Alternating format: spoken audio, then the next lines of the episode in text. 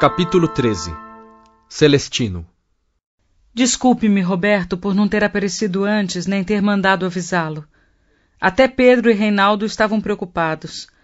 Precisei acompanhar uma senhora do lar de idosos até um hospital e saímos de madrugada com certa urgência e não sei por que o Dr. Frederico disse a eles que não sabia onde me encontrava. Fiquei bastante preocupado. Também fiquei muito preocupada com você, meu filho. Soube o que está lhe acontecendo, mas não acredito que você tenha feito o que lhe acusam. Roberto conta-lhe então tudo o que aconteceu, principalmente o empréstimo de recibos seus assinados. Bem, Roberto, nisso não posso ajudá-lo, mas peço-lhe que não deixe que esses acontecimentos amargos o impeçam de continuar com sua missão mediúnica de auxílio e de amor ao próximo, e não se veja vítima de uma fatalidade ou de alguma má sorte, não. Tudo o que nos acontece não é por acaso. Temos sim que lutar contra os infortúnios sempre que necessário, na tentativa de melhorar a nós e aos outros, mas não podemos nunca desanimarmos quando algo de ruim nos acontece. Devemos caminhar sempre com fé e esperança em Jesus. Tenha confiança em Deus que tudo se resolverá. Deus lhe pague, Dona Laura, por suas palavras de conforto e estímulo. Bem, meu filho, tenho que ir para o trabalho mediúnico, mas assim que terminar virei vê-lo. Dona Laura, não posso assistir à reunião hoje? Infelizmente ainda não, Roberto. Apesar de você ter assistido a ela quarta-feira passada e ter entendido em parte o que lá se passou, ainda é muito cedo para participar efetivamente. É preciso que estude bastante a doutrina para que possa participar e ajudar. Há uma real necessidade que se compreenda o que se passa no outro plano e suas interações com o nosso. Sei que boa vontade, amor ao próximo e muito desejo de ajudar você tem bastante, e isso é importantíssimo. Mas não basta só isso. É preciso bastante conhecimento. Hum, entendo. Espero que logo logo você possa deixar essa clínica e então poderá estudar e frequentar cursos sobre espiritismo em centros espíritas que vou lhe indicar. E se isso não acontecer tão breve, poderá aprender comigo oralmente como fiz com Plínio por muito tempo, até que ele ficou em condições de trabalhar. Mesmo assim, ele ainda terá que aprender muito. Aí poderei controlar minha mediunidade, minhas visões. Sim, Roberto. Apesar de que pode ter certeza de que você já tem condições de controlar em parte essa sua faculdade, pois já sabe do que se trata e pode orar bastante e pedir proteção aos amigos espirituais. Mas. é tão difícil. Eu sei, mas tudo na vida é constante treinamento. Aos poucos você vai conseguir, vai ver. Tenho muita fé nisso. Bem, Agora tenho que ir. Até mais tarde. Até mais, dona Laura, e bom trabalho. Que Deus a abençoe. Obrigada. Dona Laura retira-se do quarto, deixando Roberto entregue aos seus pensamentos, cheio de esperanças, lembrando-se da esposa e da filhinha querida. Assim fica por cerca de mais de meia hora, até que o mundo parece desabar aos seus pés, quando aquela criatura monstruosa, cheia de escamas e com grande mandíbula, de dentes pontiagudos, irrompe seu quarto, vociferando em altos brados. Já está sentindo o peso da minha vingança, seu verme? Roberto, que estava deitado, recua e fica sentado, encolhido na cabeceira da cama. E sem tirar os olhos daquele monstro, começa a orar, pedindo proteção aos espíritos de luz. Quero que saiba que tudo o que está acontecendo com você foi provocado por mim e por meus companheiros. Estamos trabalhando em todos os detalhes para que sofra a humilhação e o desprezo de todos que o conhecem. E não pararemos por aqui. Muito mais ainda virá. Seu próximo sofrimento envolverá todos os seus familiares. Quero que sinta bastante ódio por mim, pois assim tudo será mais fácil. Quero que sinta ódio. Ódio. Por que tudo isso? Arrisca-se Roberto a perguntar. Ah, você não sabe? Pensa que conseguiu fugir de mim apenas porque voltou para esse lado? Levei séculos para encontrá-lo por detrás dessa sua nova vestimenta carnal, e agora que o encontrei, vou vingar-me por tudo que me fez passar. E o que foi que eu lhe fiz? Não se lembra? Mas eu percebi que ficou um pouco chocado quando fiz-me aparecer como eu era quando convivíamos juntos. Lembra-se do castelo? Lembra-se das caçadas? Das festas? Lembra-se de todos nós, seus amigos, prontos a dar a vida por você, se necessário fosse? Roberto não consegue falar. Apesar de não conseguir lembrar-se do que aquele ser lhe falava, parecia que aquelas palavras tentavam, a todo custo, abrir uma brecha em sua mente para liberar toda uma lembrança de outra encarnação por que passara. Não se lembra do que fez, seu verme? Lembra-se da masmorra? Lembra-se? Quantos anos nos manteve lá até que morrêssemos doentes e velhos? Agora você vai apodrecer aqui dentro aqui ou na cadeia. Mas não me lembro de nada, retruca Roberto. Deixe-me ajudá-lo. Ajudar-me? Agora? Nesse momento, e antes que a criatura pudesse falar mais alguma coisa, duas entidades bastante luminosas adentram o quarto e, com passes sobre o espírito, fazem com que ele se cale e o levam, deixando Roberto agora, não com sentimento de ódio como já chegara a sentir, talvez por resquícios de outra encarnação mas com muita pena da criatura e com uma grande tristeza e amargura de pensar que tivesse talvez sido o culpado por ela estar vivendo há tanto tempo daquela maneira. Então começa a orar por aquele espírito, rogando ao alto que o auxilie e que, se fosse possível, que ele mesmo, Roberto, pudesse ajudá-lo a sair daquela situação. E assim fica por um bom tempo até que Dona Laura entra no quarto, preocupada com ele. Roberto, meu filho, você está bem? Dona Laura, já terminou a reunião? Sim. Puxa, nem percebi o tempo passar, estava orando. Suas orações foram bastante providenciais. Como assim? Você recebeu uma visita, não foi? Sim. Uh, mas. Como a senhora sabe? Dois espíritos de luz o levaram. Eu sei, Roberto. Aqueles emissários o tiraram daqui e o levaram para nossa reunião. Roberto fica perplexo. E daí? A senhora falou com ele? Sim, e graças às suas preces pudemos fazer com que ele adormecesse um pouco. Isso já é um bom começo. Verdade. Queria tanto ajudá-lo. O que ele lhe falou, meu filho? Roberto conta a Dona Laura tudo o que aquele espírito lhe havia falado a respeito da encarnação em que conviveram juntos e sobre o que ele havia feito com ele e mais outros. Não se impressione tanto, Roberto. Pede-lhe Dona Laura, na tentativa de tranquilizá-lo. É evidente que vocês devem ter tido algo em comum por causa da perseguição que você sofre, mas esperamos que um benfeitor espiritual nos conte mais detalhes, se for da vontade de Deus. Ele pode estar até amando de alguma outra entidade. Não sei, dona Laura. Parece-me que ele estava falando a pura verdade e só não fiquei sabendo mais porque os espíritos de luz não permitiram. Mas não se preocupe com isso. Confie em Jesus. É o que lhe peço. Está bem, dona Laura. A senhora é quem sabe o que é melhor para mim. Muito bem. Agora pretendo lhe fazer uma pergunta. O que é? Nós recebemos a comunicação de um espírito que me pediu que lhe desse um recado. Um recado? Para mim? Era o espírito de um senhor de idade, magro, de nome Celestino. Você conheceu alguém com esse nome? Não.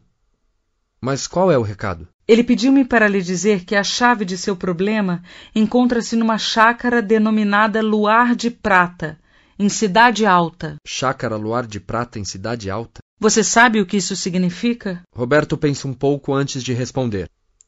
Acho que sim, e presinto que tenho que agir rápido. A senhora também percebeu o significado disso? Sim, mas acho que pode ser perigoso. Preciso fazer alguma coisa. E a polícia?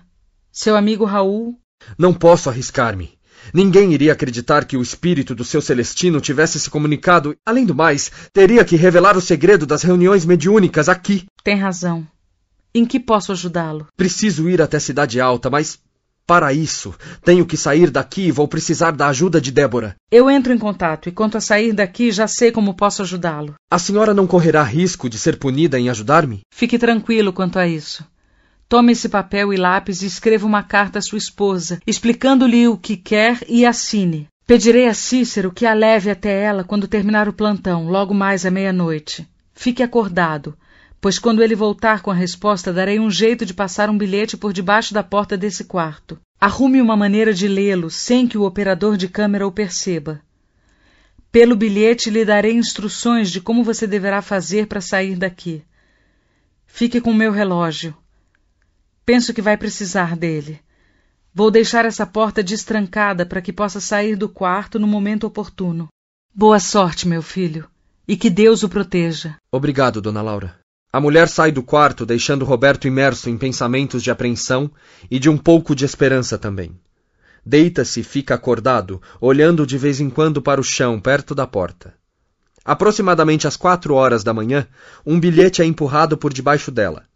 Cautelosamente, Roberto o apanha e disfarçadamente o lê, iluminando-o com a luz da pequena geladeira, onde se serve de água num copo de plástico. No bilhete, Dona Laura explica-lhe o horário combinado com Débora e que o molho de chaves, que lhe abrirá qualquer porta que for necessário, ele encontrará escondido por detrás do bebedouro d'água, no corredor, à direita de seu quarto. Dá-lhe outras instruções e pede-lhe para tomar o cuidado de não acender as luzes do quarto, pois no escuro ele não poderá ser observado pela câmera, e nessa hora é mais que natural que a luz de seu quarto esteja apagada. Roberto olha para o relógio.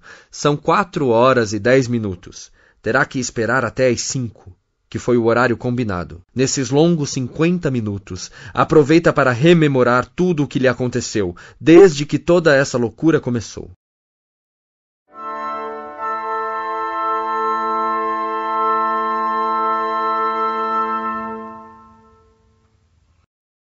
Quando chega a hora pré-estabelecida, silenciosamente sai do quarto e apanha o molho de chaves atrás do bebedouro. Experimentando as chaves, consegue abrir a porta que dá para o pátio. Atravessa-o e abre também o portão que dá acesso ao lar dos idosos. Terá que ser rápido, pois não demorará para clarear o dia. Sabe que pelo portão principal não poderá sair por causa do guarda que fica na guarita de entrada. Segue então as instruções de Dona Laura e, esgueirando-se por entre os arbustos, consegue chegar até o alto muro onde uma escada de madeira o aguarda. Cícero deve ter trabalhado a noite toda, arriscando-se bastante.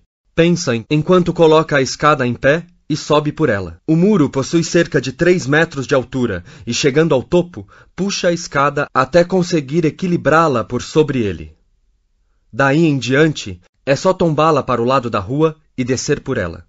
Desse lado, o muro é cercado por um canteiro de ciprestes e esconde a escada deitada por detrás deles.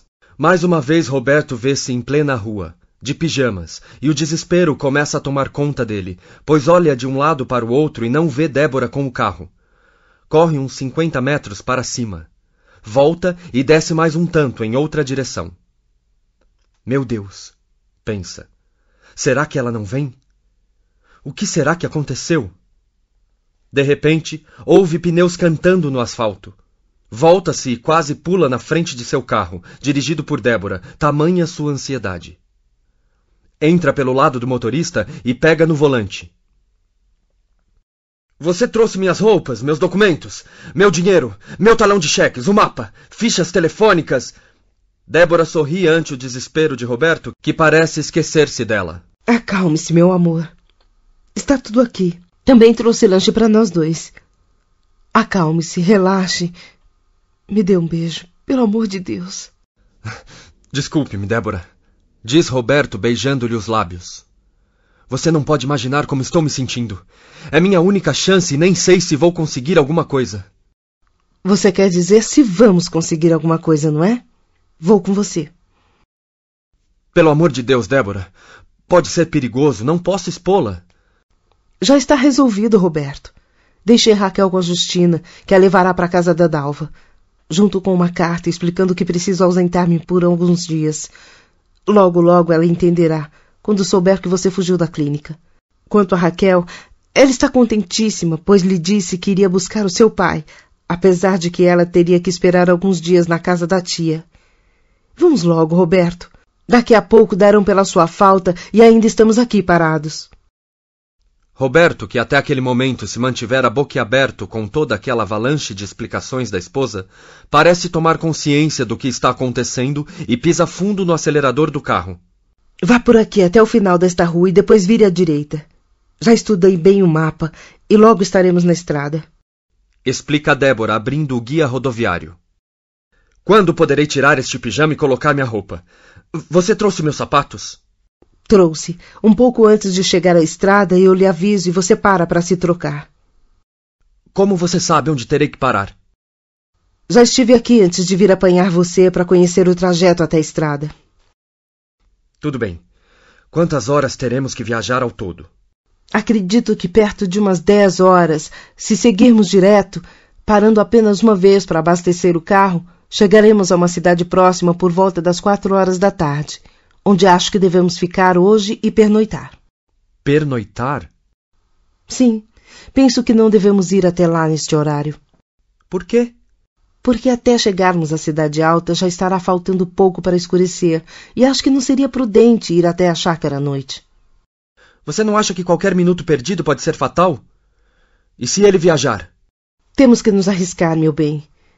Não devemos ir à noite. Nem sabemos direito onde é. Vamos com calma. Tudo bem. Você tem razão. Não vamos nos precipitar. E por favor, Roberto, relaxe um pouco o corpo. Desse jeito não vai aguentar dirigir durante tanto tempo. Sim, preciso relaxar. É logo ali na frente. Está vendo aquela árvore? Encoste o carro ao seu lado. Roberto obedece à esposa e, saindo do veículo, troca rapidamente de roupas, veste o calçado e torna a entrar no automóvel. Confere os documentos, o dinheiro e o talonário de cheques. Está tudo em ordem. Sorri para a esposa e dá-lhe um beijo antes de colocar o carro em movimento. Durante a viagem, Roberto explica a Débora tudo o que lhe aconteceu, com detalhes, na clínica. Fala sobre os ensinamentos de Dona Laura e sobre as reuniões mediúnicas. Você encontrou um anjo, Roberto. Sim. Se não fosse ela, não sei o que aconteceria comigo e com os outros pacientes que por lá passaram. E sua mediunidade? Tem certeza que já pode controlá-la? Terei que aprender muito ainda, Débora. Mas tenho muita fé. Que felicidade saber que você não está doente. Nunca estive. Existem tantas pessoas que possuem esse tipo de mediunidade que você não pode imaginar. É incrível tudo isso que você contou e explicou. Sempre ouvi falar de espiritismo, de Chico Xavier, na televisão mesmo. Já assisti a filmes, mas quando poderia imaginar que o meu marido um dia viesse a ser um médium? E o que você pretende fazer? O que eu pretendo fazer? Só me resta apoiá-lo e estudar essa doutrina na qual você acaba de ingressar. Você é um anjo, Débora. Um espírito bom, você quer dizer? Conserta a esposa fazendo graça. Mesmo naquela situação, Débora sente-se tão feliz ao lado do marido que consegue brincar com ele, inclusive tentar acalmá-lo um pouco. Roberto ri da brincadeira. Também tenho que estudar bastante. Não sei nada ainda sobre espiritismo. Sei apenas o que a dona Laura me explicou, mas é interessante porque parece que já conheço tudo o que ela me explica. Talvez seja por causa da lógica das explicações. É, pode ser. Viajam por cerca de quatro horas e param num posto de gasolina à beira da estrada. Aproveitam também para esticar um pouco as pernas, almoçar e, após descansarem por quase uma hora, retornam à estrada. Já devem ter dado pela sua falta, querido. Pode ter certeza. O café da manhã já foi servido há muito tempo. Será que vão descobrir que Dona Laura ajudou? Acredito que não. Eles não sabem nada sobre ela, nem sobre as reuniões. Mas ela tem a chave que dá acesso ao hospital. Todos os enfermeiros a têm, pois a única entrada e saída da clínica é por esse portão. Entendo. E já devem ter avisado a polícia. Também acho. Mais quatro horas de estrada e chegam até uma pequena cidade, onde procuram um hotel para pernoitar. São pouco mais de três horas. Descansam o resto da tarde, tomam um pequeno jantar e vão dormir ainda extenuados pela viagem.